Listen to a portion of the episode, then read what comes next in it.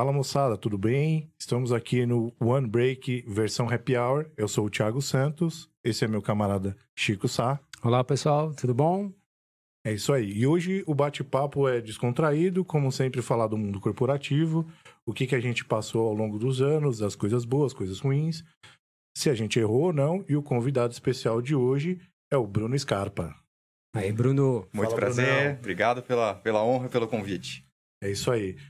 Com certeza a- tiraremos aqui muitos bons frutos. Bom, Brunão, é, queria primeiramente é, convidá-lo a, a aproveitar aqui da melhor maneira possível, é, contar pra gente aí as suas experiências, isso com certeza vai ser muito agregador pra gente.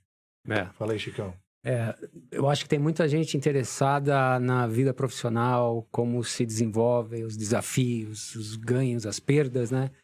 E traz conhecimento. E esse é o objetivo do Unbreak, que as pessoas possam ouvir, de certa forma, se inspirar, né? num- Numa carreira, e especialmente na sua, né?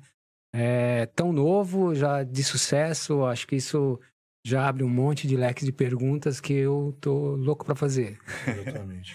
Queria que você contasse, é, você hoje, é, a sua carreira desenvolvida na área de vendas, né? Exato. Se você pudesse começar a contar pra gente. Vou começar por uma parte interessante que eu não sei se todo mundo sabe, mas é a minha carreira ela começou por tudo que não era vendas. E tudo que eu não queria era seguir com vendas. Deixa eu cortar você te fazer uma pergunta aí. Você, se voltássemos ali quando você tinha 7, 8 anos de idade, o que, que você gostaria de ser? Além Olha, de super-homem. Além de super-homem, bombeiro, veterinário, nada ligado a vendas, com Sorveteiro. certeza. Sorveteiro, que adorava, mas nada ligado a vendas, com certeza absoluta. Ah, tá. Eu, eu acho que a, a, a parte da carreira em si, Chico, ela começou a, a brilhar um pouco mais, eu acho que pelo colegial, onde a gente começa a vislumbrar um pouco mais o que a gente queria, onde você quer chegar, né? Quem são os, os heróis ali naquele momento? Obviamente, os pais sempre são os heróis em muitas etapas. Meu pai sempre foi muita coisa, minha mãe também. Aliás, eu trago muita coisa da minha mãe em muitas coisas, né? No sentido de disciplina, no sentido de organização. Acho que isso é uma base que pra mim foi, foi e é muito importante até hoje. Uhum. É, família pra mim é muito importante, né, Thiago? A gente sempre fala Sim, muito sobre isso. Sim, sim. A sua família é você? Você tem irmãos? Não? Tenho um irmão mais velho. Minha mãe e meu pai são separados, então isso também na, na minha, na minha história também marca bastante, principalmente nessa fase do colegial, meus pais se separam, então vem, vem uma fase diferente de Uhum. talvez mais maturidade, talvez lidar com algumas coisas que talvez os, os colegas não viviam. Obviamente que os tempos hoje são diferentes, é um pouco mais comum, naquela época foi um pouco mais impactante, mas eu acho que foi positivo. Eu, vi, eu vejo que, quando olha a minha trajetória ali, principalmente escolar, eu vejo que da- do ensino fundamental para o colegial, que foi justo nessa fase, eu dei um passo muito diferente, muito importante. Comecei a namorar minha esposa, né? Eu, eu- eu brinco, eu peguei para criar de fato e foi. Com 14 anos de idade, a gente tá junto há 18 anos já, então Ah, que legal. realmente uma história longa aí desde Parabéns, o é. colegial. Ela, Arara- ela arara mudou muito a minha azul, vida. Arara azul, Arara azul. essas coisas sempre é extinta, né? Extinto. Mas É. esse- esse sentimento, é, um sentimento novo que você teve na, na adolescência, que a adolescência é aquela abertura de tudo na vida, tudo de bom, e de repente tem uma situação assim. Isso, pelo que eu tô percebendo, é, foi algo positivo, né? Te levou a encarar Exato. desafios, já desde na juventude, desde cedo ali. Exatamente. Acho que isso, acho que essa conjunção de fatores, né? Você tem a, a própria questão de separação dos meus pais, eu mudei de colégio, mudei de cidade pela separação deles, então acabei nesse início de namoro me tornando um pouco mais responsável, querendo mostrar algumas coisas, e aí foi engrenando de uma forma diferente desde a época de colegial. E ali, quando eu entrei na faculdade, peguei muito a sério. Desde a época de colegial até a parte de universidade, eu, eu levei muito a sério as coisas, estudei bastante, tentei ser um aluno um pouco melhor. Uhum. Estudava de última hora, né? No fim, a vendas é Padrão. sempre assim, né? A, Padrão. prova era às 7 horas da manhã, acordava às 5 para estudar, mas no fim dava tudo certo. E Mas o primeiro trampo foi, foi de vendas. O primeiro trampo não foi de vendas. Eu fiz o meu primeiro estágio na Motorola, né? É, é, vou tentar não citar muitos nomes aqui, mas é Fique só para todo mundo. O podcast é seu. é meu, É obrigado. um happy hour. Não Bri- podemos esquecer que é clima. Daqui a Tem- pouco vai vir o whisky, cerveja, fica à vontade. É, aí sim, aí vai melhorando, né? O- O convidado fica mais leve. À vontade. Ah, Mas eu iniciei, eu iniciei a minha, a minha trajetória na área de marketing de produto, né? Na parte de análise de custos na, nessa, nessa empresa, na Motorola. E, e dali em diante, passou alguns, alguns meses, eu acabei abandonando o programa porque meu pai surgiu a oportunidade de ele abrir uma distribuidora e eu acabei embarcando e abrindo com ele essa distribuidora. Então, meu pai era tudo, meu pai e um sócio, tudo que era comercial era deles, tudo que não era comercial era meu. Logística, financeira, administrativo, sistema. Só problema. Só os problemas, né? Então, todo o restante era meu. É, durou um ano, mais ou menos, essa distribuidora, né? Por N motivos. Era um broker, era no Estrutura Broker. Não sei se todo mundo conhece Estrutura Broker. É onde a indústria tem uma filial dentro da distribuidora. Então, o estoque não era nosso, a, o sistema não era nosso, mas a gente fazia 100% daquela gestão. Então, tinha um compromisso muito grande. Tinha, obviamente, todas as partes contratuais ali que a gente trabalhava. Mas era, talvez era, um, era uma pressão diferente, né? Você não tem a pressão pelo estoque. O estoque ainda é dos caras, mas você tem a pressão por todo o resultado, gestão, pela equipe, né? gestão, entrega, nível de serviço. Então, então, começou muito forte ali nesse sentido. Bem jovenzinho, você já estava com todas essas coisas para você cuidar Responsa. e gerenciar. Muita Exato. responsabilidade. Antes dos 20 já, estava com, com equipe já, inclusive, já tomando conta. Caramba. Tinha administrativo, tinha logística. Isso, então, isso não, de te, não, não, não deu medo, aquele anseio, frio na barriga, né? Porque se, se você trabalha com seu pai, Falei assim, putz, eu tenho que fazer bem feito, né? Porque meu pai tá aqui e tudo isso. Conta um pouquinho. Eu acho que é, é, tem os dois lados da moeda, né? Por um lado, você tem a liberdade, você tem um pouco mais de facilidade em lidar com algumas coisas, por outra, a pancada vem mais forte, né? É. Você tá em casa, então não tem, é. não tem chabu. Na Mas... janta fala de trampo. Não, na janta fala, no café da manhã fala, no domingo fala, então é o dia inteiro. E quando Mas você a... faz as cagadas? Pô, você não sabe o que ele fez. Chega o cara fala pro irmão, né? Pô, olha a cagada que ele fez de novo. né? Mas, é, mas tem os dois lados, Chico. Eu acho que tem o um lado da responsabilidade, com certeza, mas ao mesmo tempo tem uma pressão diferente, né? Até porque nessa história, o meu pai era, era o grande sonho dele, né? Muito mais dele do que meu. Então, embarcar nessa, nesse sonho né? Quando ele deixa o mundo corporativo e vem para empreender, uhum. eu acho que eu passei por uma fase forte com ele nesse sentido, desse medo, né? Obviamente, de empreender, de o que vai ser. Ainda jovem, então muita coisa que eu precisava ter com maturidade. Eu falava assim, ah, você voltaria no tempo com muita coisa? Hoje, com a experiência que eu tenho, faria um zilhão de coisas diferentes. Mas naquele momento era, era o que tinha, era o sistema que tinha, era a forma de lidar que tinha. Então, é, acho que algumas coisas foram se encaixando, obviamente, bem encaixadas. Aprendi muito, erramos uhum. muito, né? Mas eu acho que foi a hora certa para talvez ter algumas definições na minha vida. Eu tenho, eu sou um pouco hoje, não vou dizer medroso, porque acho medroso uma, uma palavra forte.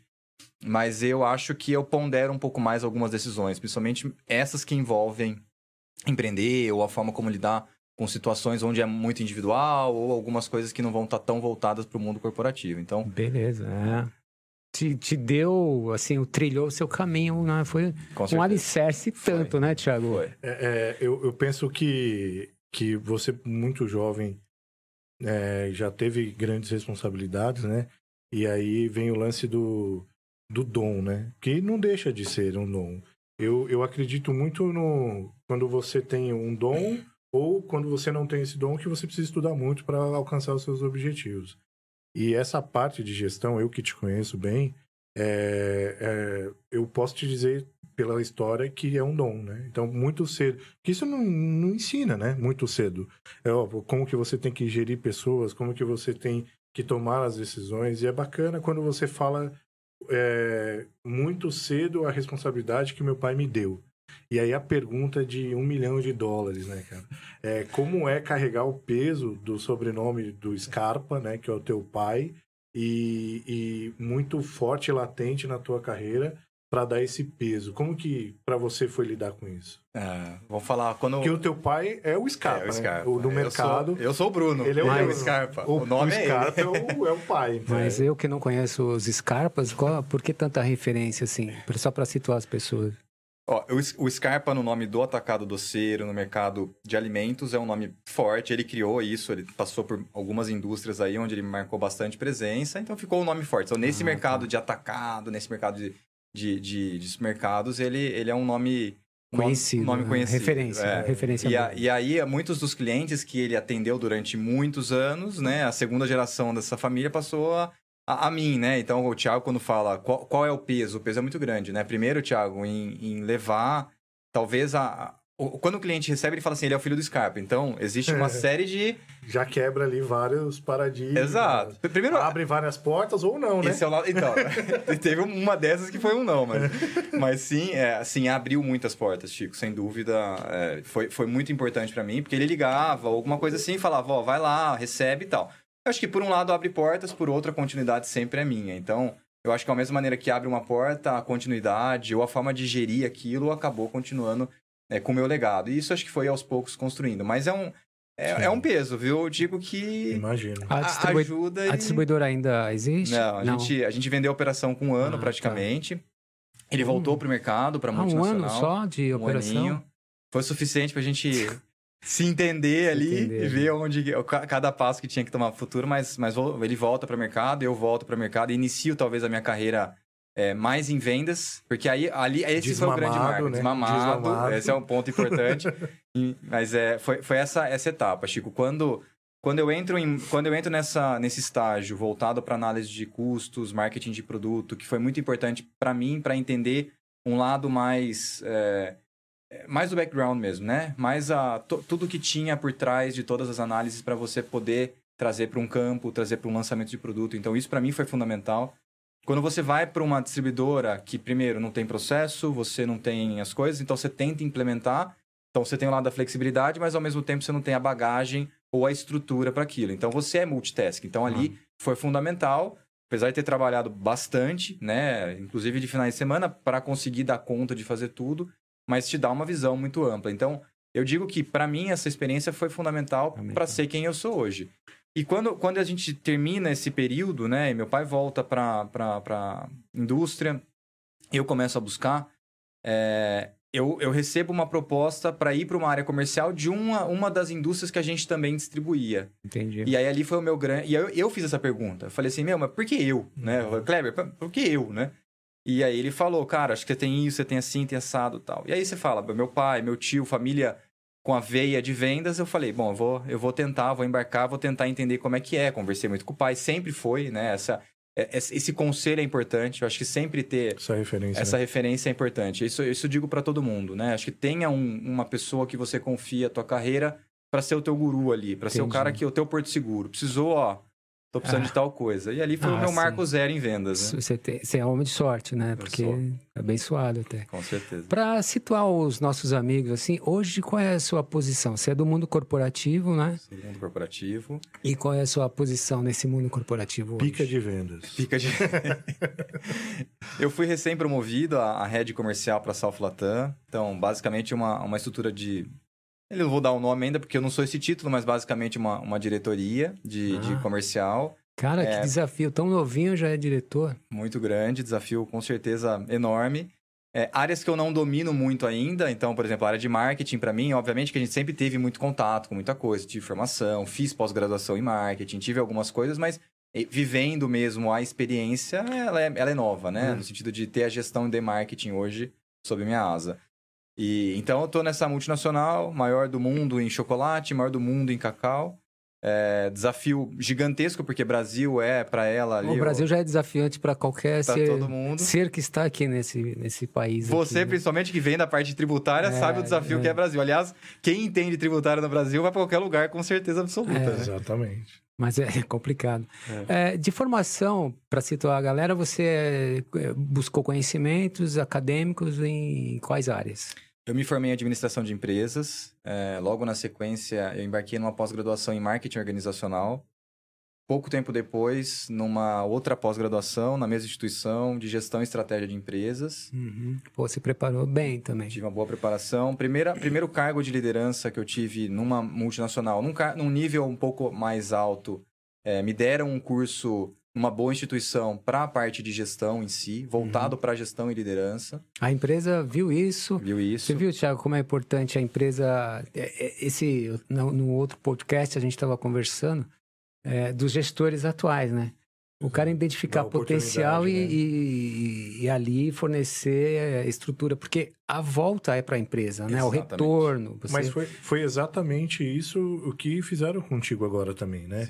É, com certeza, os seus, os seus pontos fortes né, são muito maiores que os fracos o seu, o seu, a sua, os seus skills são melhores que os seus gaps. E aí, cara, quando você tem um gestor que ele olha para você e fala, poxa, o cara, ele é só questão de adaptação, de ajuste, né? Ele com certeza ele, ele apoia e suporta isso. Então é bem bacana quando a gente tem esse reconhecimento, né? Isso Sem é legal. Dúvida. E é importante para ver, esses gaps são importantes de se tratar, né? Ou desenvolver e realmente trabalhar eles de uma forma que você consiga ter uma entrega melhor e maximizar isso que o Thiago falou, né? Maximiza o que você tem de bom e, obviamente, você vai cobrindo algumas coisas que você tem de, de pontos aí. E aí, a, e aí o, o, último grande passo acadêmico que eu tive foi um MBA em, em gestão né, empresarial também, foi fantástico. Ao longo desse período, Chico, eu digo que tem, teve dentro de todos esses cursos eu vi muita coisa comum, muita disciplina uhum. que era igual, né, de alguma é, forma. Sim. Mas eu acho que o momento que você tá na carreira, você vê com óticas diferentes. Então, eu, o aprendizado é muito grande, o networking é muito grande, é riquíssimo, né? Todos os grupos que você faz, tudo que você apresenta, a forma como você recebe feedback. E, de novo, esse momento é, é, é importante. Então, eu digo para toda a galera, o que tiver de oportunidade de fazer, de se adaptar, né? Tem muita coisa online hoje que são bons cursos, né? Obviamente, ver as boas instituições, mas é fundamental o desenvolvimento. Tanto que é uma coisa que nessa cadeira que eu tô hoje, é, eu tenho valorizado muito, o desenvolvimento de pessoas. É. Né? E não simplesmente pro forma. Eu acho que o desenvolvimento, desenvolvimento realmente de Sim. qual é o gap do Thiago, né? Com o gestor do Thiago, sentar, desenhar isso e, e montar algo para futuro, né? Pensando em carreira. É, e tentar atrelar os valores da companhia Exato. também, né? Porque se a, a empresa, ela, ela, por muitas vezes, né? É, ela tem planos, né? Para isso, mas o gestor não necessariamente ele tenha é, essa, esse, esse viés é. de preparar o cara para o próximo passo, né? Então, com certeza você, como várias outras pessoas, e eu me incluo no meio, sempre está olhando para o próximo passo, é. né? A gente não, não, não absorve alguma coisa é, é, no seu perfil, obviamente, e, e, e, é muito parecido com o meu. De não, eu vou ficar aqui, que não está errado também, volto, né? a falar disso. Não é errado você ser um especialista, né?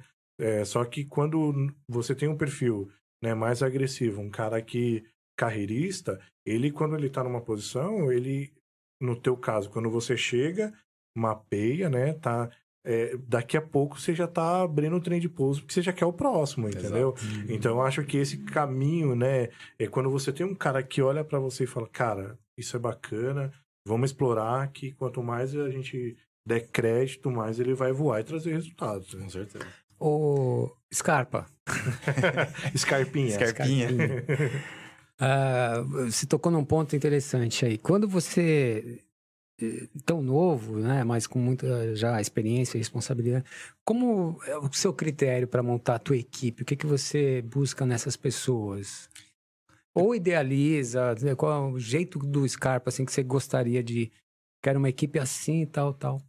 Quais critérios? Primeiro, eu até tava, tava vendo. Eu, peguei um spoiler do último, do último podcast, aliás, fantástico, parabéns aí. Obrigado. E eu, eu vi algumas coisas e eu, eu gosto de alguns pontos. Primeiro, eu acho que a, o time ser heterogêneo, eu acho que é importante. Então, alguns mais fortes de um lado, outros menos desse, tentando maximizar todos esses principais pontos, eu acho que é, é importante. É, quando a gente olha para a equipe, a gente tenta entender. Eu, eu vi o Fernando comentando um pouquinho a respeito é, de às vezes o RH não contratar bem, né? Ou o RH falar qual que é o, o, o a, a, definição daquele cargo e como a gente faz essa busca, né? E acho que isso é um, é um passo importante. O que definir quais são os principais pontos. Quando a gente forma uma equipe vencedora, para mim conta muito a questão da energia. Né, eu vi o, o Fernando falando, ah, eu, eu olho muito para pessoas, por exemplo. Eu acho que é, é isso, né? Olhar pessoas. Eu acho que com o passar do tempo, Chico, a gente passa a não só avaliar um currículo, a gente passa a avaliar comportamento numa entrevista. Uhum. Isso é muito importante, é. porque o cara pode estar muito bem numa entrevista ou mostrar um currículo muito importante, mas ele não ser aquilo. E você fazendo algumas perguntas e com o tempo você vai pegando um pouco desses macetes, dessas, desses pontos, você começa a fazer as perguntas certas, não para ouvir a resposta, se ela é certa ou errada, mas para ver a reação do candidato. Para ele se mostrar para você. Exato. Porque ele está esperando as perguntinhas clássicas, Exato. né? Aí você quebra ali e tal para ele mostrar aquilo que ele está escondendo, né? Isso sim. Exato. Então, então quando, quando voltando à tua pergunta principal, quando a gente, quando eu busco uma, uma equipe, eu olho muito para a requisição da vaga, o que que preenche mais. Eu tento olhar para essa questão da, da energia da pessoa, da vontade, né, da forma como a pessoa se comunica. Obviamente, entendendo aqueles skills principais que tem que ter para a posição. Uhum. É, entendendo o futuro, eu acho que a ambição é muito positiva. Né? Concordo plenamente, a gente tem que ter especialistas, não adianta a gente achar que a gente só vai ter diretor, porque não vai conseguir, Sim. né? Mas a ambição é, é importante ter. Né? Obviamente que a ambição dentro de alguns conceitos. Primeiro dela, o primeiro conceito é a ambição positiva, não aquela que você quer derrubar qualquer um. Então você vê isso pela. Não os malditinhos. Não os malditinhos. É. é. que a gente sabe que passou já. Tem muita história de malditinho pela frente, né, Os... o, se... o segundo grande ponto da ambição é a clareza do que a pessoa quer. Hum. Às vezes você conversa com o candidato e fala: o que você quer do futuro? Onde você se vê daqui cinco anos? Tudo bem, é uma pergunta clássica, mas a gente não quer saber exatamente onde o cara vai falar, mas quer saber o quanto ele está plantando a sementinha. Porque depois você pode vir com uma pergunta e falar assim, tá, e como é que você está se preparando para isso?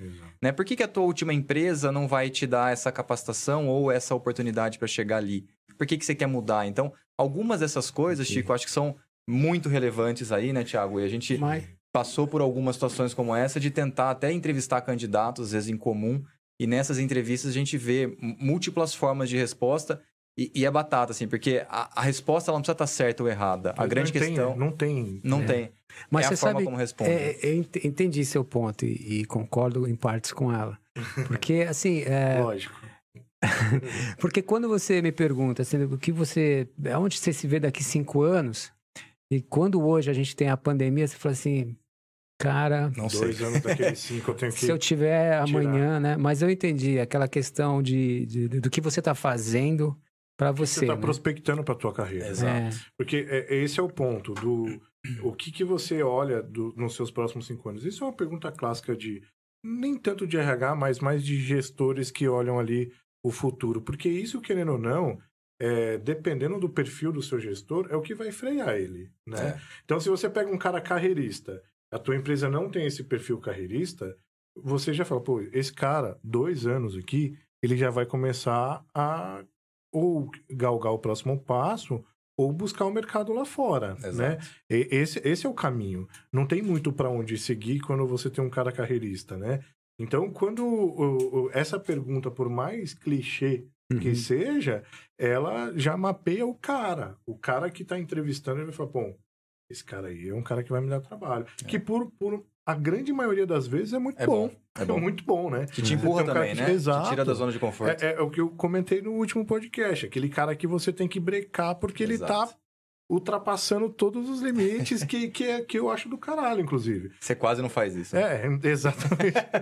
então, assim, eu acho que esse é o ponto importante que a gente tem que considerar. É. E aí, é, é, é falando de um pouco da tua carreira e, e e, e principalmente da, da onde você está hoje, né? E aí é uma pergunta é, que está muito relacionada assim, o que, que eu fiz para chegar até aqui, né, cara? Porque é, tem, a gente sabe que o mundo corporativo é, é um mundo bem complexo, né? Perde, ganha, tem gente que você vai trombar com ética, sem ética, tem tudo, né? A gente é, costuma dizer que o mundo corporativo chega até a ser bem, bem sujo muitas vezes, né? É, quando você pensa nisso, você, quando você olha para trás, você, você olha, pô, que bacana, sabe? Que história legal. Ou tem alguma coisa que você poderia ter feito diferente?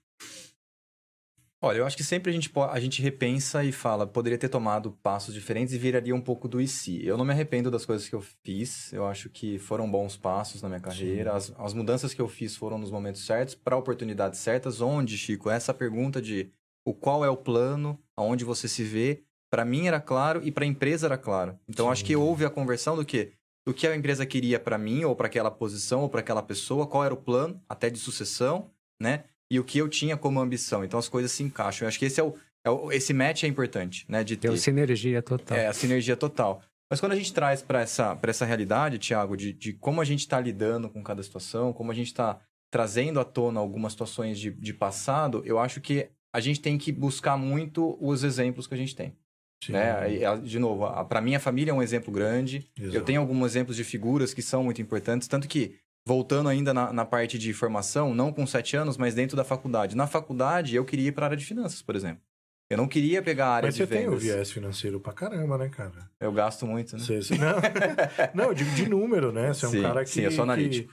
o, não, não sou adianta levar Não, pro mas é grupo, cara. Não E- vai. É, mas isso é uma qualidade fantástica para o Isso. comercial, né? Sem dúvida. Porque eu trabalhei muito tempo na área de tax, financeira, na, no financeiro, e você vê sempre que área comercial e marketing, os caras querem fazer tudo de qualquer jeito e vender, vender.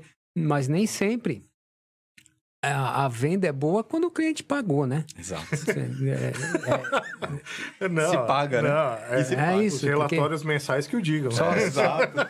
só Chico- entregar, não, a empresa precisa receber, né? E aí com preço adequado, com, sei lá, os esquemas Margem. de vendas, margem, tudo isso. Você sabe que eu tinha um, eu tinha um diretor que ele falava assim, por que, que você tá aqui, né? Ele fez a pergunta, por que você tá aqui? O que, que você faz aqui? Qual que é a tua- o teu principal objetivo?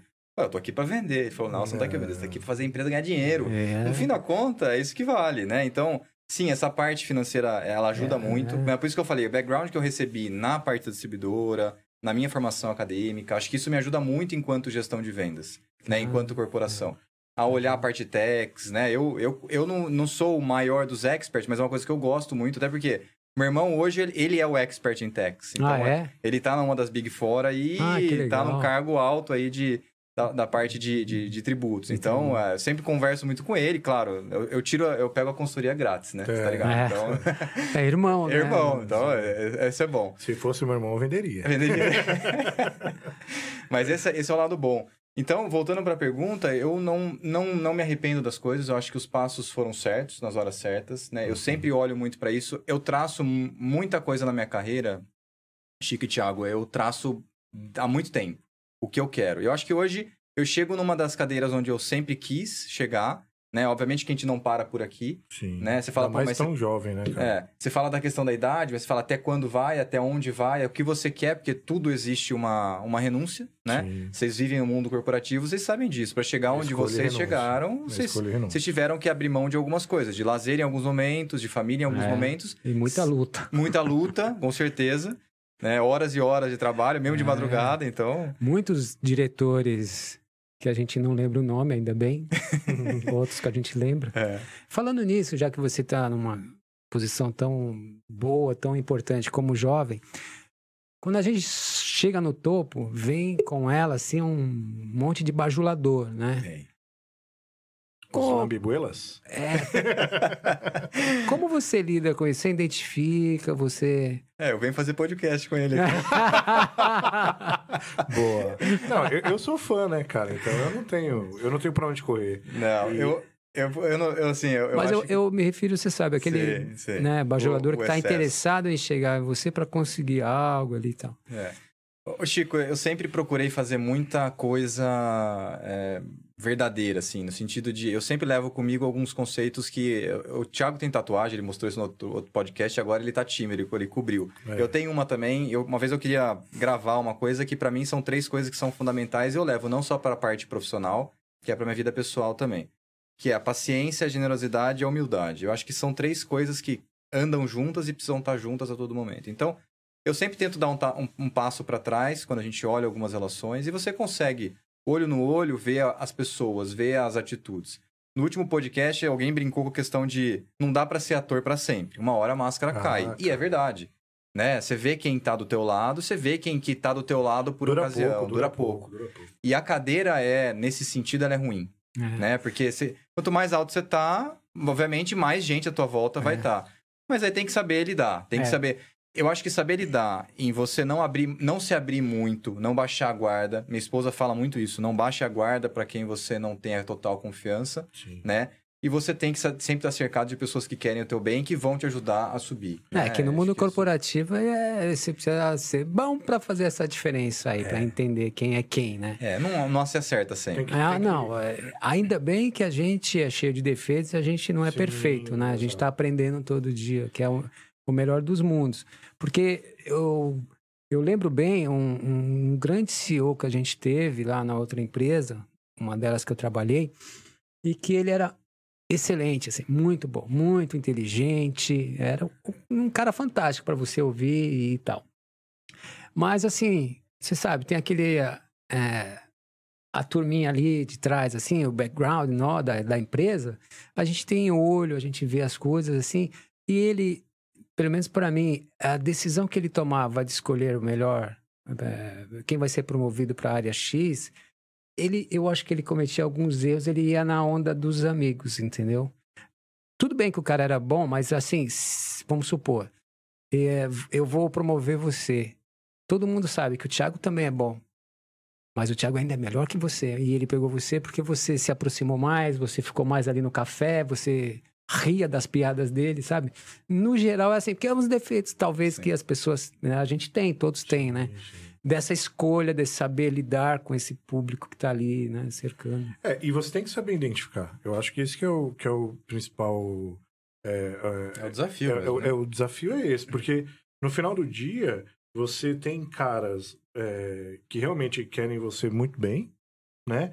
E você tem aqueles caras que estão ali por algum interesse, Exato. né? Seja lá qual for, cara. Porque no, no, no mundo corporativo todos os interesses são é, variados, assim, muitos e tem muita então, opção. escondidos. E... Exato. Seja para aprovar um projeto, é. seja para aprovar uma OS, um pedido de Boni, que seja, entendeu? Então, acho que no, o, o, o X da questão é, para gente é, é realmente identificar e saber lidar com esse tipo de situação. Isso foi algo que, para mim, é, eu, eu tive que trabalhar muito em mim, o estômago, manja? Sim. Cara, como eu trabalhei o estômago, porque é, eu, por muitas vezes, por ser muito verdadeiro e falar algumas coisas que às vezes não precisa, entendeu? Você pode estragar um relacionamento que pode vir contra você numa hora que ele tiver com teus amiguinhos ali e tal, com teu chefe, e ele falar alguma coisa que não é favorável a você e o seu chefe não te dá a opção de, de saber se é verdade ou não. Por né? isso que às vezes tem a forma e conteúdo também, né? Exatamente, mas, exatamente. Mas eu, eu concordo. No, no, o, o lance é, é principalmente é, você, né, que é, eu sou mais de operação, mas você que é o cara que tá no front, né, um cara do comercial, que tem trânsito com a empresa inteira, né? Você me ajudou nisso, sabe? Né? Não, mas é, faz parte. mas, mas você é um cara que tem que estar tá, é, online, né? O tempo inteiro com a guarda alta, assim, uhum. né? E você tem que tá, você tem que estar tá o tempo inteiro fazendo um passo, dois na frente de muita gente, é. né, cara? Isso é natural em você eu... ou você se esforça? Hum, não, eu acho que é algumas coisas são naturais nesse sentido, porque é um pouco da minha filosofia. Eu acho que isso cabe uma pergunta do tipo, você é extrovertido ou introvertido e como uhum. você lida com algumas situações como essa, né? De, de, de ambiente de trabalho, até, até com outras áreas, né? Sim. É, eu, eu vivi momentos, Thiago e, e Chico, onde havia uma batalha diária entre áreas. E eu vivi momentos onde é, cada área mandava flor pro outro todo dia. Eu acho que nem 8 nem 80, né? Eu brincava Sim. com esse cidadão aqui que é, vamos sair da nossa bolha um pouco, porque Sim. ninguém ataca ninguém aqui. Às vezes é ruim pro negócio, mas por, uma, por um lado eu acho que isso é saudável. Né? Eu acho que não atacar diretamente é uma, uma forma que você vai escalar isso e falar, pô, chefe, é, esse cara tá fazendo isso, isso, isso, sem falar para ele primeiro, então acho que tem que ter esse casamento, né, entre as Sim. áreas, tem que ter uma cordialidade entre as áreas, sem afetar o final, que é o cliente, o resultado, o objetivo da companhia.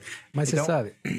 Desculpa, pode gente... continuar. Não, você vai lá. Então, então, assim, eu acho que é, esse ambiente saudável, Thiago, respondendo, é, é uma coisa que eu cultivo. Sim. Né? A gente teve essa parceria, Chico, por exemplo, hum. né? Pra quem não, pra quem não, não conheceu a gente. É, ele é amistoso, mas, é, mas é, é, isso cativou.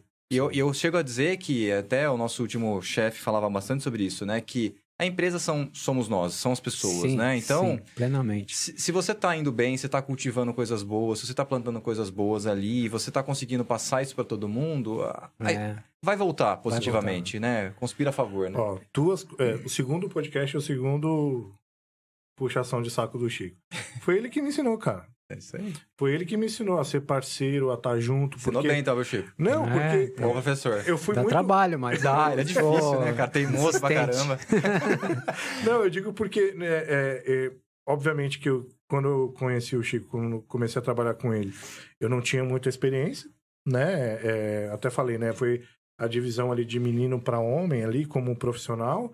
E, e aí, muitas das coisas que eu fui é, aprendendo foi no embate direto, né? E não que eu não, não tenha, mas foi no embate, mas muitas vezes ele falava, Thiago, a parceria, olha o ser humano, olha Exato. aqui o ponto positivo, olha isso, olha aquilo, dá oportunidade. Então isso é legal. É. E, É. E, e, e quando uma empresa, né? É, você até comentou, quantas vezes a gente comentou aqui entre nós, entre eu e você mesmo, da bolha, né? Da tal da nossa bolha. Mas eu falava pra você muitas vezes, falava, cara, é, a, a empresa só tem a ganhar, cara. Sim. Porque o combate ele é interessante é, até um ponto, né? Chega uma hora que se você não une, né? Se você não dá a mão e fala pro cara, meu, precisamos ter o resultado. É, e você fazia muito isso. Os caras chegavam pra você e falavam, Chicão, nós vamos fazer um evento lá em Manaus, no meio do nada, de novo envolvendo Manaus, nada contra, pelo amor de Deus. Mas lá na casa do caramba, longe. Falta estrutura. Falta estrutura, o cara que vai ajudar a gente a montar o palco não emite nota, É, o cara vai levar uma- uns ferros lá pra gente construir. Lembra, é, Chicão? é des- desafio para todo mundo. né? Não, é- é não, não só, né, pra logística, pra É. vendas, marketing e tal, e, e o Chico tinha que transformar todas essas loucuras em, em- Dentro das normas dentro legais. das normas. Auditável. Não, ele fala assim, né? exato, É. auditável. auditável. É, Aí o Chico ia lá, verdade, pegava o negócio lá na ponta ali, trazia pra linha aqui, e falou, não, Agora tá certo. agora beleza, dá pra ir. Essa é parceria. Não, é, e assim, sempre Várias colocando vezes, eu e sempre, isso muitas vezes, Chico, muitas. e sempre colocando a marca da empresa sempre em primeiro lugar. Ela é Exato. importante, o evento é importante. Porque a gente tem que se adaptar é, da melhor forma possível. Voltando um pouquinho, eh, pegar vocês dois, é sobre vaidade. Que é um cara novo, como você e o Thiago, já Já é velho jovens. já, né? Já É. tá velho. já. É, Já mas tô. ainda, Você né? quarentou, Thiago? Ainda não. Olha, Não, é jovenzinho. novo, né? Nem tomou a segunda dose aí. Não. Vai tomar. Se eu tivesse com a segunda hoje É. já, eu já teria entregado. O que eu acho nessa disputa muito, ela é sobre a questão de vaidade, né? Por exemplo, a vaidade em dois pontos aqui que eu quero falar. Primeiro, a sua pessoal, de o Thiago também, que é, mudou de posição agora, de tal. E, e a gente é humano, a gente não tem esse domínio, tá? Para falar agora pro vídeo, todo mundo vai falar assim, não, eu não tenho vaidade, eu, tal, mas não, a gente tem. E é natural ter.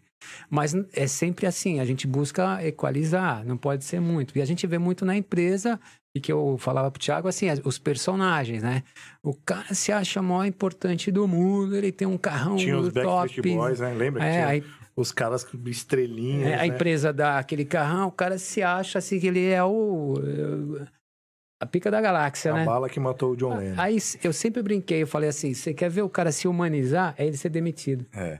E vem todo quietinho, Exato. assim, tá. Todo humano. É só ser demitido que ele volta para aquele padrão.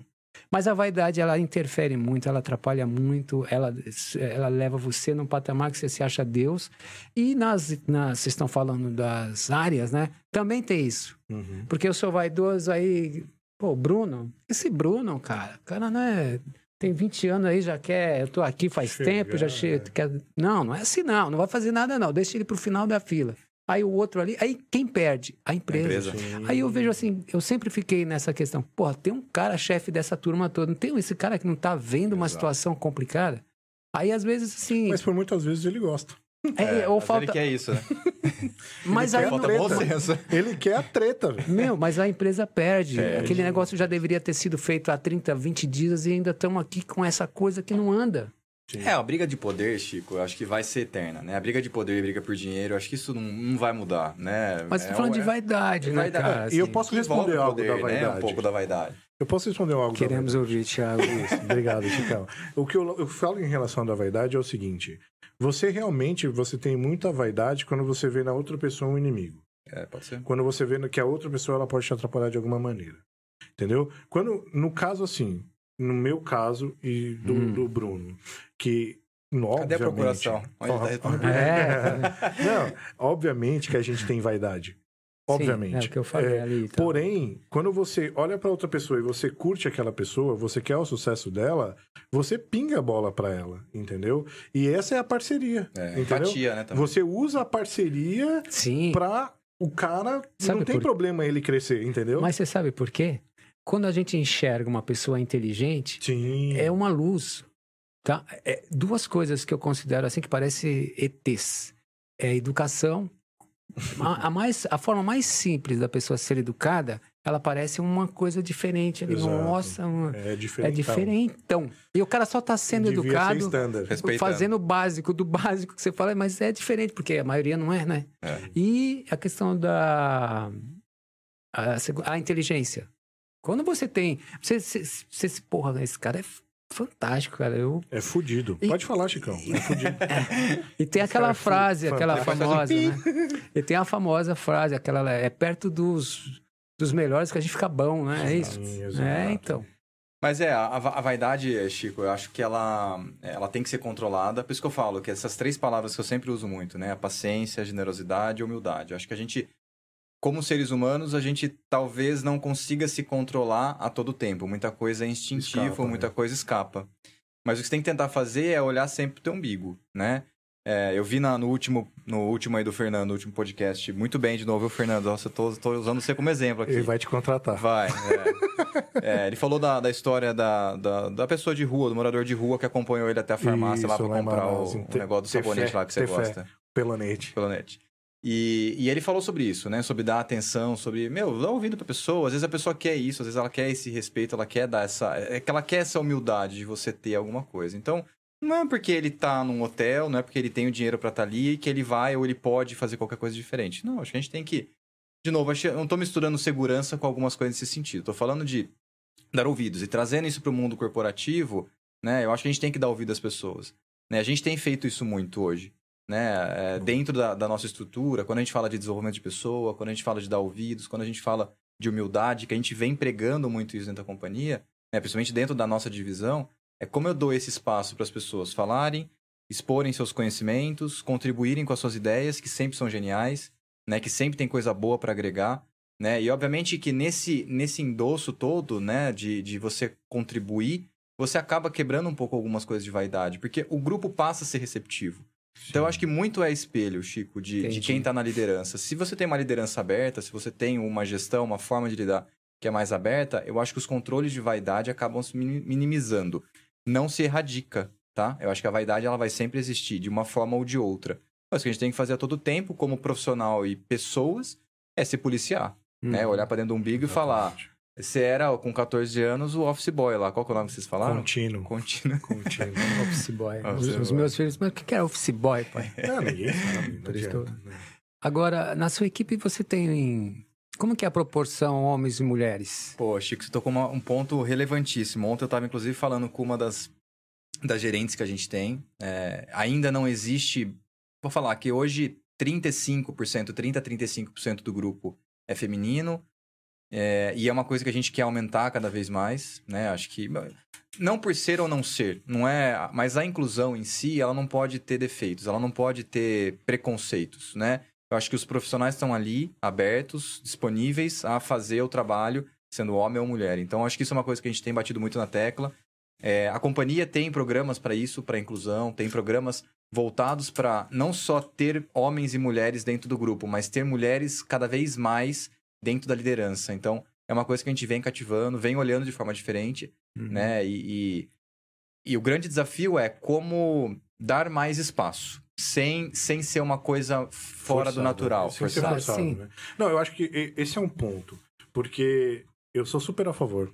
Eu acho que tem que, tem que a gente tem que equalizar mesmo. Inclusive, não só em cargo, em grana também. né? Exato. Porque aí você vai lá dar o cargo, mas a grana é bem menos. Mas isso. Desculpa, isso tem ah, numas- nas grandes indústrias? Não, Não, né? tem, Essa diferença tem, de tem. É, salário? De, de Tem homem e mulher? Não, Não, tem, Da Thiago. indústria? Tem, tem É sim, mesmo? Tem sim. Cê- Eu não por vi. exemplo, você Eu vai abrir tem um sim. novo. ah, Eu te garanto que tem. Não, é, eu fico em dúvida, porque, por exemplo, nosso diretor aqui comercial, América Latina, ele vai abrir uma nova vaga de gerente de vendas tal. Ali, na minha cabeça, não sei, vamos ver se ele me corrija, já tá lá um budget para você chegar no salário. Exato. Certo? Vai pagar Ele lá, não sei vai lá, pensar em reduzir, com 20, certeza. 20 mil reais. 20 mil reais para vaga. Se vem homem, se vem mulher, Não 20 interessa, mil. Exato, exato. Não é porque, ah, é, olha, tem duas. Eu tenho duas candidatas, então a gente já pode pagar 15. Não, Não, não, Chicão. tem isso. Assim, nas grandes indústrias, eu tô Tem. falando. Tem sim. Tem? Ele não faz. ele eu garanto pra você que não reduz o salário. Mas tem quem Mas faça. tem quem faça. E, e o RH não, não se pronuncia, Eu acho que por não aparece. Não... Eu acho que acho cabe um que é um- pouco de filosofia da companhia também, viu? É, mas não, não- não- eu acho que não, não precisa ser companhia. Se o cara tem um budget, ele já tá. é, e é um controlador de budget, ele reduz. Eu tenho certeza que ele reduz. Pelo, pela questão do sexo, sexual. É, né? Sim, eu, sim. esse- eu acho isso um absurdo. E não só sexo, Ah. mas assim, por exemplo, eu tenho um cargo, vai, ele era 20. E aí é, o cara saiu, e aí ele vai lá e paga 18. Entendeu? Se ele entende que pagava muito pra vaga, entendeu? Não, mas aí Não, é o que o não. Chico falou. A vaga mudou. Não, não, Não, não. a, a pessoa saiu, pessoa mas a saiu. vaga foi aberta. Mas independente Exato. se é uma mulher, você pode até reduzir o valor. Mas Não, sim. independente de quem Você Não, mas é que eu tô no falando futuro, em né? relação ao controle de budget. Ah, não, Não, tudo bem. não, a até gente aí tá controle de budget do- e, e nessas horas, se o cara tem a oportunidade de reduzir, eu já tive situação assim, pessoal. Eu, eu contratei uma pessoa, eu tinha um budget para isso, e aí a pessoa que eu precisava contratar tinha que mudar de cidade, entendeu? E aí eu acabei falando com com o meu superior, é, perguntei se tinha algum, alguma margem para trazê-lo, porque trazer pelo zero a zero ele não viria, né?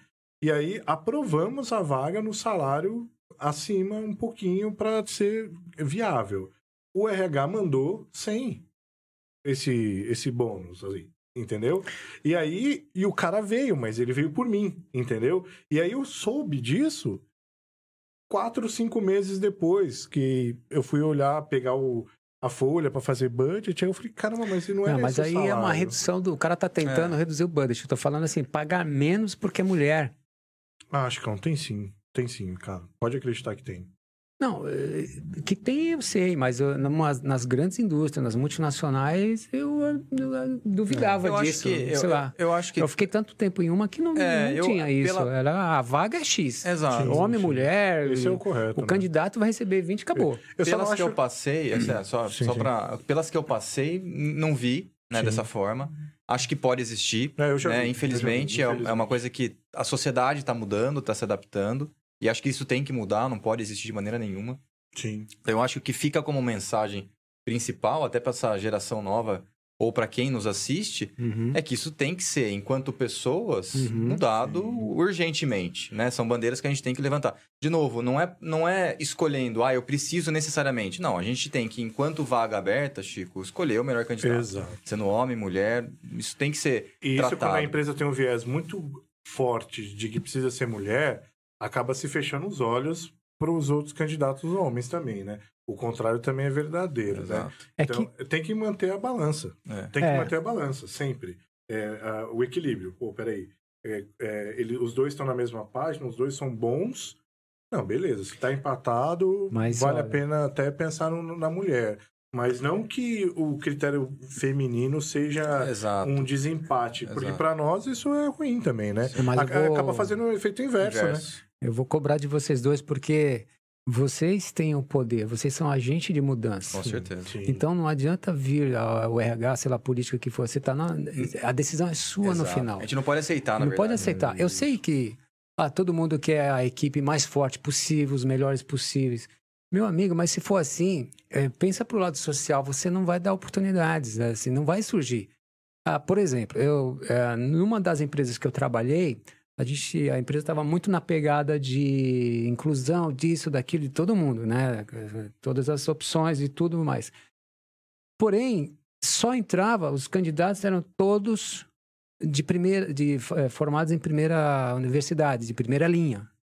Então, assim, Você já restringia ali algumas coisas. Sim. CEP cê- bom. cê- você- a gente brincava, você contratou pelo CEP, né? É. Porque as pessoas que estão, hum, que não podem estudar nas primeiras, nas universidades de primeira linha, elas estão correndo, estão batalhando. Elas vão ter gaps, vão, mas elas estão pessoas, são pessoas que estão na batalha que merecem. ele- Se você Não deixavam elimina, de contratar, mas essas pessoas sempre ficavam no backstage. mas né? tem que contratar. Porque essa pessoa, ela pode não, naquele momento, na empresa, ela pode, talvez não subir, pode subir, sim. Mas ela vai conhecer, ela vai ampliar os conhecimentos, a visão dela, ela vai ter uma experiência ali que pode surgir, melhorar a vida dela em outro lugar. Exato. Sim, sim. Entendeu? Porque eu, eu tive um. Só acrescentando aqui, eu tive essa de, de, de formado em universidade de, não de primeira linha, é, uma pessoa extremamente batalhadora. Foi meu chefe, inclusive, muito batalhador.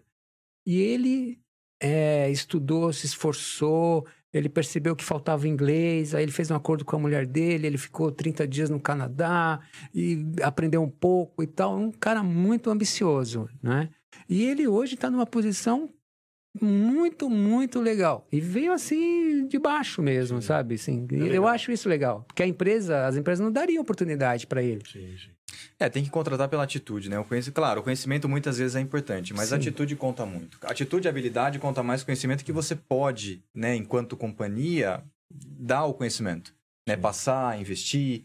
Eu acho que o que vale mais na, nas contratações, e aí por isso, quando você falou das primeiras perguntas, né? Como a gente lida numa entrevista, ou quando você, o que você faz na, na montagem de uma equipe, eu acho que você tem que olhar muito para isso. Olhar para quem é quem. Difícil extrair isso numa entrevista, por isso que eu acho que são meios diferentes de você começar a fazer as perguntas certas para ver a pessoa numa reação ou ver como ela trabalha ou trata algum assunto na resposta para você conseguir tentar extrair o máximo possível e ver se ela tem essa habilidade ou essa atitude para aquilo, né? Então, é um desafio, não deixa de ser, né? Você toma risco? Olha, bastante, mas controlados. Controlados. Eu acho tem que tem um limite por tem isso. que ter limite.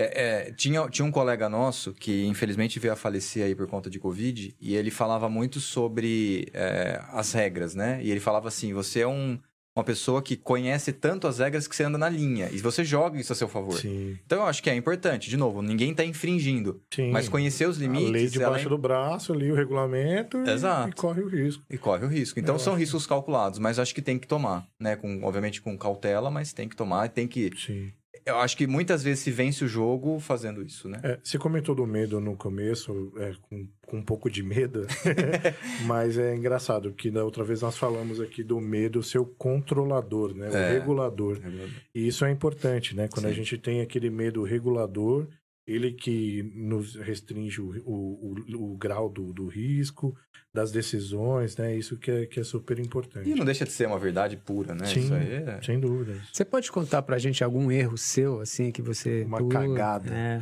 Que os caras falam, ah, Nossa. quem? O Bruno? Ah. Não é possível. Essa cagada... Projeto, contratação, alguma De coisa, novo? Decisão, alguma coisa que você...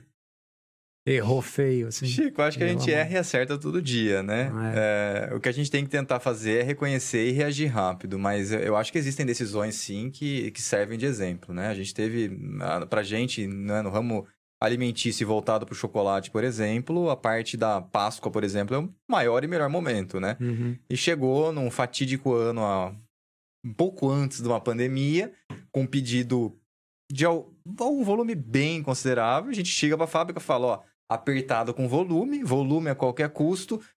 Chefe na pressão ali na cola, faz, tem que fazer volume, tem que fazer volume, pede para a produção trocar, a hora que troca foi por um item de margem extremamente baixa. Vem resultado, volume alto, resultado com margem baixa, pum, fumo no errou mês seguinte. Mosca. Errou na mosca frita. É. E então, assim, é, é acho que é, erros assim. É, aprendizado. né? Aprendizado, com certeza. É, o que, que a gente tira disso, né? As lições. Eu acho que tudo tem que ter a ponderação em relação a tempo e movimento. Né? Não adianta você querer tomar certas decisões é, sem você ter o mínimo de ponderação. É. Você tem que olhar, você tem que calcular risco. E, de novo, quanto mais a maturidade vem, e longe de mim de ser o mais maduro nesse sentido, mas quanto mais a maturidade vem, mais você passa a, a ponderar muito bem essa tomada de decisão. Né? É, uma das coisas que aconteceu comigo é, e que foi muito importante. Por um lado, na, no, naquele começo eu ficava putíssimo, Thiago.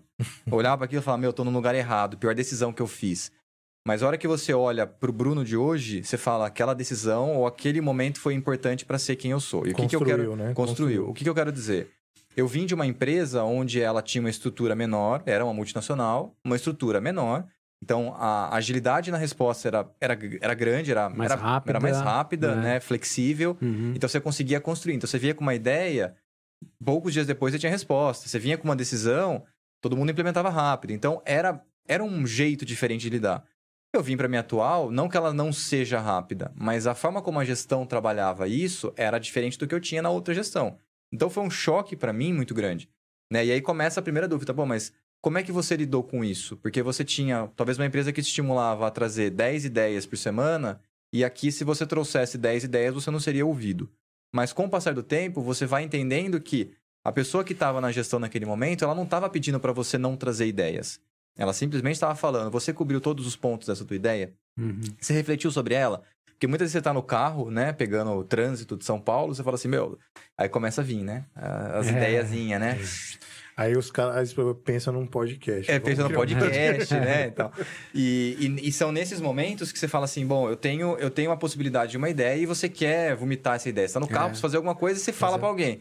Mas não necessariamente você cobriu todos os pontos. Então, o que eu senti nesse ponto é que é, esse amadurecimento, Chico, ele foi fundamental para que eu também passasse a não ser imediatista. Eu sou ansioso para muita coisa, né? Tem gente que brinca e fala que eu nasci de seis meses. Que eu gosto das coisas Eu rápidas. também. assim. Eu não, Mas- eu sou tranquilo. Aham, sim. Mas, é, mas eu acho que essa, essa maturidade, ela vem com o tempo, né? Você Entendi. pega a galera jovem, tá todo mundo muito ansioso, É. querendo Não. cargos altos, querendo tudo É. pra ontem. Faz parte do jogo, é importante isso, mas com o passar do tempo, e vem naturalmente, feliz ou infelizmente, você vai se calejando naturalmente, você passa a entender que essa maturidade é, é um pouco do Como tempo. você vê essa questão que você citou agora? ah, o jovem ansioso querendo mudar e os mais velhos experientes, assim. Você manda todos os velhos embora, contrata só novinho, né? Pegou Não, no calcanhar daqueles, isso? Eu sempre tive... Manda embora os É, velhos, manda embora os né? velhos, É. cuidado dos novinhos. Não, eu sempre tive... Não, esse aqui é o corte. É, eu sempre, eu sempre tive é, pessoas na, na equipe que eram Mais velhos. mais velhas. Acho que pouquíssimas foram as vezes que eu tinha galera mais jovem do que eu. Então eu, eu sempre lidei muito bem com isso. E, e quando você pega um moleque de 20 anos, que eu era esse moleque, né, de Uhum. 20 anos de idade, num cargo de gestão, com bastante gente embaixo já, e com alguns caras de 40, 50, 55 anos, como é que aquele cara dessa idade te dá ouvidos? E aí a principal forma de você fazer isso é ouvir, é respeitar, é aquilo que você Respeitar. falou, respeito e a, é, entender, né? né? E a educação de entender aquilo. Eles têm coisas boas, né? Eles, eu digo, aquele momento, esses profissionais tinham coisas boas e sempre vão ter, né? E tinham pontos a melhorar. Então, o que eu acho que a gente tem que conciliar, e aí enquanto gestão, né, enquanto liderado, é esse, essa balança. É o que, que a gente pode trazer entre um e outro. Só, só mais uma, aproveitando, que eu acho importante, assim, você como diretor Latam comercial, como você vê... Eu já fui promovido, você viu, né? É. Era só head, agora eu virei diretor Não. Latam. Você sai Daqui daqui a pouco vai ser. Peter. Você é. sai daqui como um Peter. Como-. Como você enxerga a mudança na pandemia, o que vai ser pós-pandemia eh, na área de vendas? Você acha que o que a gente. o- muita coisa aconteceu, todo mundo teve que se inve- reinventar, inventar, mas o que, que você acha que vai ser? O que, que você vislumbra? Eu queria atrelar um, um, um, um ponto aí, Um ponto. relacionado à pandemia. É, bom, pandemia, né, cara? Março de 2020. Você vai contar essa história? Vou, vou. Aí, março de 2020, bombando. Ah, vamos vender pra caramba, Páscoa, cara. E aí eu já preparando meu. Esse mês vai ser foda. O que, que a gente faz? O que a gente faz? O que a gente faz? Dia 15, eu, eu nunca esqueço, foi o aniversário da Liz. aniversário da Liz na- no domingo. Foi uma sexta-feira que a gente conversou. É, Elisa, sua filha. a minha filha, né? Aí, pum, aí eu liguei pra ele e falei assim: e aí, Bruno? É, como tamo? Não, vai bombar tal, beleza. Lockdown. Lockdown. Acabou. Acabou, Chicão. Ninguém na rua. Tinha, sei lá, 40, 50% do volume em trânsito. Não era nem que tava entregue. Em trânsito. Para os clientes. é, em- indo para os clientes. Já Ah, tinha faturado, ó, É, você. faturado em O trânsito. cutoff, velho. E- Aí, cara, começou a loucura e tal, e puta que pariu, o que, que nós vamos fazer e tal. Aí eu liguei pra ele. Falei, cara, e aí? Existe um capítulo do otimismo. E aí, cara, o que, que a gente vai fazer? O que, que você acha? Ô, Chico, é uma história verídica. Eu tinha voltado de Porto Alegre, esse cara me liga né, e faz essa pergunta. Mas o, o legal da história é o meu otimismo de fato. É. Aí eu falei, e aí, cara, o que, que a gente vai fazer ali? Tiago, eu tô à espera da cura, cara. Do remédio. Eu falei, puta que.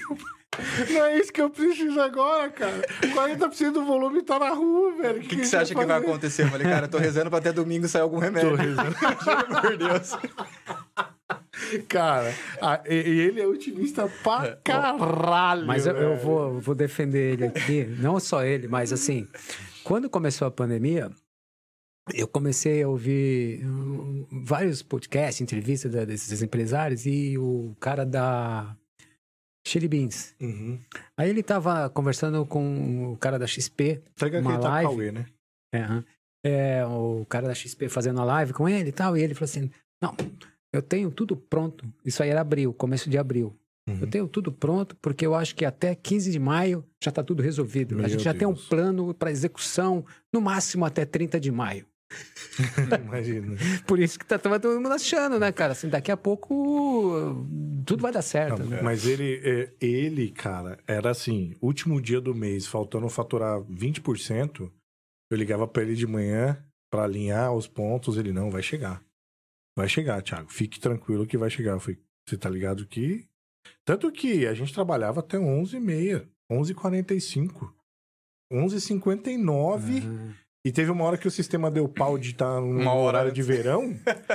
deixamos de faturar, sei lá, 100 toneladas que, sei lá, na época era, devia ser Bastante 5%. coisa. Cara, in- in- inacreditável, mas uh, falando aí, É, qual, que é a mas- sua, que- qual que é o seu ponto de vista perante a pandemia? É, eu acho que o otimismo tem que ser sempre mantido, né? Pô, Sonhar é alto, sonhar grande ou pequeno, sonhar grande, dá o mesmo trabalho, né? O seu é invejável. Mas, a, mas a, a pandemia, Chico, principalmente vindo aí na, na tua pergunta, né, sobre o que, que mudou, o que, que vai mudar na área de vendas, É, né? Pensando pós-venda, até pós-pandemia. pós-pandemia, pensando até na, na galera que existe muita, muitas, muitos profissionais hoje que estão na área de vendas que são longos de casa, tem muitos anos de casa, né? Que fazem algumas rotinas há muitos anos, funcionam, mas da mesma forma. A pandemia ela veio para bagunçar essa história, né? E falar, ou você se transforma ou você uhum. morre, porque não tem o que fazer. Você Uhum. tem que mudar. Você tá vivendo um mundo digital, você tá vivendo agora um mundo onde você pega o pedido por WhatsApp, você tá pegando uma, uma fase onde o cliente quer cotar, não quer mais contato, né? não quer que você vá. Muitas, muitos segmentos estão tendo dessa forma. Então a gente também está tendo que se adaptar. O que eu acho que a pandemia trouxe, ela antecipou, ou ela, com muito atraso, É, ela tardiamente, né? tardiamente ela, ela trouxe pra gente algo que a gente vinha protelando. Que é essa mudança, essa transformação. Ela era necessária, ela sempre foi. É, os caras de venda sempre tiveram esse lifestyle, né, cara? De trabalhar mais fora, menos Exato. no escritório. E por muitas vezes se exigiam muito que vocês estivessem lá. né? Exato, porque hoje, e aí falando um pouco dessa, desse meu background de, de, de análise, etc., para mim a resposta da venda ou do resultado não está dentro de um computador. Tá, no, tá na rua, tá no cliente, tá na forma como você relaciona. Porém, existe uma preparação, que isso conta muito pontos na área comercial, que é como você está se preparando para ir no cliente. Né, Você está olhando a base do cliente, você está olhando os itens, você está olhando a estratégia, você está olhando a reposição, você está olhando dias de estoque, então você tem uma série de coisas hoje que está dentro de um computador ou está dentro de alguns relatórios que para você chegar na frente do Thiago, que é o cliente, você fala assim, meu, teu pedido precisa ser esse, esse, esse por causa disso, disso, disso. E você começa com essa inteligência por trás, que eu digo que é uma inteligência, né? Muita gente está chamando do business intelligence, que é conseguir trazer dentro da informação, né? Ou dentro do dado, informações que vão te ajudar ali no, no- na, na, frente do cliente, a como você transforma isso em resultados positivos. Então, eu, eu acho que a nova geração pós-pandemia, que ela surgirá de todos os profissionais, de todas as, as idades, elas vão vir com base nisso. Elas vão vir com base nesse Quebrando pra, que- paradigmas. quebrando né? paradigmas, que- quebrando paradigmas, trazendo à tona conceitos que eles não acreditavam e passaram a acreditar pela necessidade, Pela necessidade. né? É, E transformou. é. Então, sem dúvida, Uma coisa fantástica como consumidor que eu é, tenho é, por exemplo, tem um, um site de vendas muito famoso que eu, eu sou fã porque em três cliques eu compro. Três cliques. Três. lá, Acho que nem de três, sei lá, dois. É fantástico. E chega rápido em casa. Outro dia eu precisei fazer uma compra numa loja de dessas que vende equipamentos para casa, cozinha e tal. Cara, era meia hora tentando fazer a compra. E abre ali, abre cadastro, e vai aqui, volta. É, você perde a vontade de concluir. Quem fica meia hora para fazer uma É. compra de frente para o computador Não ali? fica. não fica. No E aí dá vontade de você ajudar, né? Falar assim, gente, pelo amor de Deus, É, melhora vamos- esse processo aí, né? fácil, né? Você é louco. Que, que também, por outro lado, o, o incentivar né, os caras a, a, a, a- o clique rápido é aquele é o canal impulso, né, cara? Impulso Vamos, total. vamos deixar o cara comprar rápido Exato. e para não dar tempo para ele se arrepender, entendeu? É. Porque se você estiver pensando e for dois cliques, é, Desiste. entendeu? Então, É, é igual no supermercado. Você vai no supermercado, você tem o papafila lá, né? Exato. Você vai comprar um monte de coisa que tá ali que você não ia comprar. Mas É, você fica lembro- olhando para aquilo lá você fala, meu, eu vou comprar. eu lembro que as próprias farmácias, né, uma época foram proibidas de deixar ali o- os comprimidos que, que poderiam comprar é, no, no caminho da fila ali, porque as pessoas estavam comprando, eh, tendo esse impulso com remédio. É, é verdade. Entendeu? Eu lembro disso. O- Olha isso, cara. E, e isso, a empresa de bebidas, né, que a gente trabalhou, ela é, valorizava muito isso, É. né? Tanto que displays, né, tudo para comunicar Inovação, com, com, inovação. com, com o consumidor ali diário. Eu acho que você falou do- da, da pandemia de é, um, algo tão procrastinado, né, que, que se quebrou, que foi o paradigma do até do próprio home office, né? É, isso era encarado de uma maneira meio É preguiçoso, o cara quer ficar em casa. Ô, vagabundo, Pô, que é, vagabundo. pelo amor de Deus. E, e- e até eu mesmo que sou de operação, é, para mim foi meio assim, ca- ih, eu vou ficar em casa hoje? Sabe? Porque tecnicamente eu deveria estar na operação, na, seja na fábrica, onde for. E, e é importante quando você avalia um- um- uma barreira importantíssima quebrada, mesmo que tardiamente, né? De assim, as empresas começarem a pensar, os, os, os presidentes, os caras que você for, seja lá quem assina o cheque, assim, cara, eu posso reduzir metade desse escritório aqui. Né? Você mesmo estava trabalhando numa empresa que já estava pensando em outro escritório Exato. né? Então, assim, será que vale a pena pensar em outro escritório ou reduzir e dar home office? Mas eu acho que também falta um pouco de subsídio para quem faz home office, né? Porque, querendo ou não, Estrutura, né? é, estrutura, tem empresas que dão um computador, de- do- da- o, a- o, o desktop ali, né? O, o dockstation, quer dizer, uma cadeira legal, porque isso acaba querendo. Você tem que tratar o, o funcionário do- com as mesmas estruturas que você tem na- na- na- no, no trabalho. E, esse- e essa quebra de paradigma, cara, só veio para fomentar algo que o time de vendas eu via sempre muito à frente nisso, entendeu? Ah, Mas sabe que- Foi uma loucura, né? É. Você sabe que tem uma história engraçada dessa da, da pandemia, né, Chico? Hum. É meu pai, inclusive. ele perguntou assim, que meu pai não, ele não, não é que ele não parou, ele ficava no escritório e tal, mas ele continuou pra campo. Eu falava, pai, a empresa falou, não é pra sair. Ah, mas isso é um absurdo, como o cara de vendas não vai sair? Vai- Não é uma determinação global, o que eu posso fazer? É. Não, mas se eu fosse seu chefe, eu te mandava embora. Eu falei, meu Deus do céu, como assim? Ele falou, não, tem que estar no cliente, tem que valorizar. Falei, não, eu entendo, faz parte, mas é, eu, eu acho que a, a- a pandemia, o home office, é, ele funciona. Eu acho que tem algumas coisas por trás do home office que são muito importantes, que é você se disciplinar, né? O home office tem mil e uma situações onde se você não se policia e você trabalha com disciplina, você vai se distrair.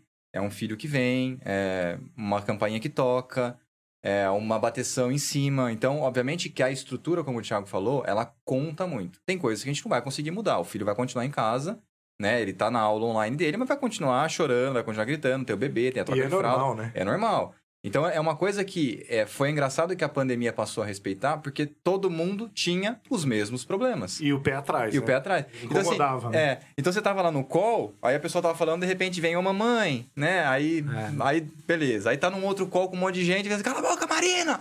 Né, Você lembra dessa? Marina! Mari, é Mari. Mari! No meio de uma reunião Mas- mensal. Não, mas aí entra outra, outra, outro ponto, que é o seguinte: aquelas teus, os seus subordinados ou seus chefes, seus chefes, que, que são solteiros, não tem filhos, não tem ninguém. O cara pede a comida dele, vai chegar lá. Agora você tá com criança, tá com a sua mulher, tá com não sei o que, que não sei o que, aquilo lá, e o cara quer. não- Pô, preciso disso, vamos aí. né? Pô, sabe esse lado? Precisa ter empatia, saber Precisa. que precisa. eh, você tá. Mas você sabe, Chico, que o que eu, o que eu mais vejo, eu, eu me cobro muito. Eu Acho que isso é. O cidadão aqui do meu lado também se cobra muito. Hum. A, a grande, a grande questão é.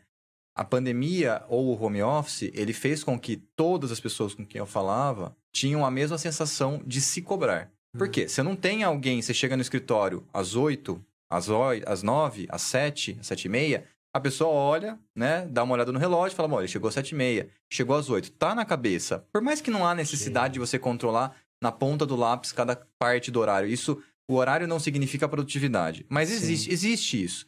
Né? E acho que a pessoa no home office, e por isso a gente viu tantas e tantas crises de ansiedade, de pânico, de uma série de coisas, que muito disso deriva pela, pela própria pressão que cada, que cada um coloca em cima de si mesmo, É. né? E acho que isso, essa disciplina, ou essa maneira de você conseguir conviver com o home office, e por isso que eu acho que o futuro vai ponderar muito bem a questão do home office, é que todo mundo foi obrigado a se encaixar nesse sentido. E foi, primeiro mês, segundo mês, muito difícil, mas eu acho que com o passar do tempo, todo mundo começou a entender como fazer. E hoje é um processo muito natural. Eu É. falo, to- todo mundo que eu tô. A gente teve uma primeira, né? Na primeira leva que a gente fez, e aí, o que você acha do home office? Ridículo, ruim, tem que voltar pro escritório, não sei o que e tal. Você faz a mesma pesquisa hoje, tá todo mundo falando, não, é um modelo que ajuda, é um modelo que é produtivo. Por quê? Porque você tá no meio de um departamento com um monte de gente falando também, e você tá no teu home office, você consegue trabalhar sem mais interrupções. focado mais também, focado. né? Mas você é daqueles que manda e-mail nove da noite, Putz, eu sábado de manhã? É, Eu sou, mas eu tô tentando me policiar pra Cara, não fazer. Você é tão novinho não e faz pedindo- isso? É, eu sempre fiz. Mas não pedindo resposta. Não, é, você não espera isso. Cara, eu acho que se você lembrou de algo que você pode fazer no momento, Mas- faça. Mas, eu- Mas não espera isso de volta. é que eu acho errado. Se você for pensar, a pessoa que tá no final de semana dela, Ah, que ela vê o celular ela não vai vibrar, ver. Ah, vai, vai. imagina. Eu não vejo. Ó, Eu eu, vejo. eu, eu- E-mail eu não vejo. o Bruno é meu, meu diretor. O cara me mandou. Ele, Não, eu, WhatsApp. WhatsApp primeiro, é não, coisa. só uma também. coisa. E-mail. Primeiro que eu tenho que falar pro cara que pode vir que eu vou dar conta, eu É, respondo agora. sério? Para aí. Não, segura, segura a panela aí, vou responder isso aqui, fazer Eu aqui para pro cara. O que, fiz o, Chico, o que eu acho que eu tenho usado um pouco mais de recurso é programação de e-mail. Isso. Eu tenho. é, fi- eu fiz isso. Eu, eu tive que trabalhar esse sábado, fiz algumas coisas e tal, mas eu não mandei nada de imediato. Eu peguei e coloquei todos para 8 horas da manhã na segunda-feira. Então, assim, É, ótimo. fica melhor, porque senão a, a pessoa se cobra. Ela, É. ela vai olhar para aquele Não, e falar, você pode "Putz, ter certeza Nem que todo se eu mundo é falar assim, olha esse Bruno, meu, esse cara não tem Lazarento. família, Eu não vou ver. domingo, 11 Eu vou- horas da manhã, Eu vou abrir Pô, segunda. Eu vou abrir vai segunda fazer e pra alguma mim você mandou coisa, segunda. cara. Eu não... Não, você pode não abrir, mas você, você vê. Não, então, eu vou olhar Você segunda. Eu troquei e-mail com seu chefe no domingo, seu Não, ex-chefe. ele, ele é... Ele manda. Workaholic, Ele ele manda, manda. ele manda. Ele é cuzão, manda. Ô, deixa eu falar uma Não coisa. pode falar isso dele. O, mas falando do, do home office, é Ele só legal. tá Nosso falando que é tempo, cuzão. hein? Ele só tá falando que é cuzão porque eles, eles, eles fazem churrasco todo domingo. Ah, então. Não, posso falar. É. Não, mas é, é engraçado porque o, o home office, no começo, eu lembro que tinha aquele lance da, da, da. Cara, igual minha filha pode vir aqui falar comigo e eu tô no meio do call aqui. Como que eu vou me comportar perante isso? É muito bacana quando você tem a liberdade de pegar o teu filho e pôr no teu colo que, cara, isso, esse gesto vai te dar liberdade de, de, de ficar é, totalmente disposto naquele call, do que ficar incomodado. Não, putz, caramba, eu não vou nem prestar atenção. Aí bota no mudo. Pô, sai daqui, caramba. E volta, sabe? não, cara, recebe. Eu acho que é tão natural. Natural, tem que ser, né? Cara, eu, eu- e, é, e é complexo, porque eu já peguei, eu já fiz call com a pessoa, só um minutinho que eu preciso fazer mamadeira. Levou o note até a cozinha e foi fazendo mamadeira, cara. Foi fazendo mamadeira e pra mim, absolutamente normal. É. Porque, É, porque faz... você, você tá, de- tá dentro da tua realidade também, Exato, né? Exato. é- é- obviamente que tá Mas na minha realidade, se mas você- é normal, Chicão. Ah, mas- É normal você, pô, pessoal, só um minutinho aqui que eu vou no banheiro, cara. Nós estamos o dia inteiro aqui, entendeu? Não, não, não tem, não, só minutinho eu vou pegar água, entendeu? É. E é normal, é natural, acaba sendo, né? Sem Isso é a parte boa da pandemia, viu, Sem cara? dúvida. Ô, Bruno, pra fugir um pouquinho da, da, da carreira, o seu lado pessoal, assim, o que você gosta de fazer quando você não tá pensando em mandar e-mail, no WhatsApp, nada. O que que... Cara, vou eu sou- refrescar minha cabeça, vou... porque o corpo e a mente, ela precisa. Precisa. A gente tem que balancear. Eu, eu- Primeiro, minha família é muito importante. Eu falei isso mais de uma vez. Para mim é uma base muito sólida. Então, para mim, a, a minha vida. é, eu falei isso como votos no meu casamento, né? Que a, o, o meu sonho era fazer a minha esposa feliz e realizar todos esses sonhos dela. Então, eu vivo muito isso, intensamente. Então, meu fim de semana é minha família. Uhum. Então é ir tomar um café numa padaria diferente. é, eu tenho um cachorro, então é ir passear.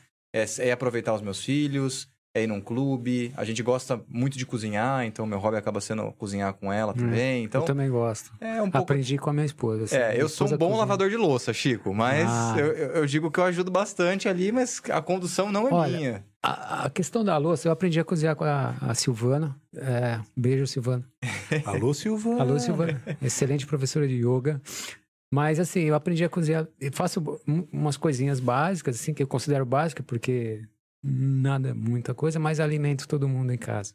É. A questão da lavar a louça eu acho importante. Em casa a gente, por um erro estratégico, uma reforma da cozinha, a gente tirou o ponto da lava lavadora, lava louça. Então, mas por outro lado, eu, assim, eu falo para os meus filhotes, você olha esse monte de louça aqui, não se preocupa com a quantidade. Você vai indo, vai lavando, pá, daqui a pouco, um sem pressa aqui. tal, você vê que acabou, né? Claro, é, cada, é, a gente briga, claro, porque cada um tem que lavar o seu, né? Mas é, é quando você vê, você terminou. Caramba, né? ainda Exato. tem discussão, porque em casa eu não Sou eu. É você, ponto. Não, mas a determinação eu... já foi dada inicialmente, né? Não, é subentendido. Em, em casa nós, eu tenho três filhos adultos, né, ah, meu colega? Sim. Todo é. mundo aqui dentro tem que ajudar, não é hotel, né, cara? A Liv, a Liv já pega a cadeirinha, sobe Cê... na pia. Quando os filhos do... Quando os filhos do Chico ouvir, você fala assim, ah, pai, tá vendo? É. Quem lava a louça é o pai lá, é o Thiago. Então a resposta é sua agora, Thaís e Matheus, ó, é, por favor. Abraço pra vocês. O Chico que tem que lavar a louça. Ah, eu, é, eu sou o único que tô parado em casa, né? É engraçado. O Brunão, estamos chegando ao, ao fim, a parte final do nosso podcast. Muito bem. É, cara, eu queria, é, antes do agradecimento, né, é, que você deixasse uma, uma mensagem aqui. É, não, não necessariamente para nós, não necessariamente para alguém que você gostaria. É uma mensagem para as pessoas que gostariam de, de estar no seu lugar que gostariam de ser um diretor, um, um cara, um head, seja lá o que for de vendas, um cara de sucesso? Bom, a, a, a, dá para responder isso ou falar isso de maneiras diferentes. Acho que a primeira delas é eu, se eu pudesse recomendar para todo mundo tentar se policiar naquelas três palavras, acho que é muito importante, né? Humildade, paciência, generosidade. Acho que isso são atitudes que a gente pode ter sempre. Pensando na galera jovem que está chegando, Thiago e, e, todo mundo aí, eu acho que vale muito a pena investir na, na carreira, né? Investir em você, investir nos seus conhecimentos, ler bastante, não ter uma visão só muito fechada, né? Você abrir um pouco a mente, você... É, eu não sou um expert em techs como você é, mas eu conheço um pouquinho dali. Eu, eu não sou um expert. É, eu, sei, eu sei calcular ST. eu não sou um expert em logística, mas alguma coisinha eu soube. Então eu acho que vale para essa galera abrir um pouco essa mente. Acho que isso traz muita base.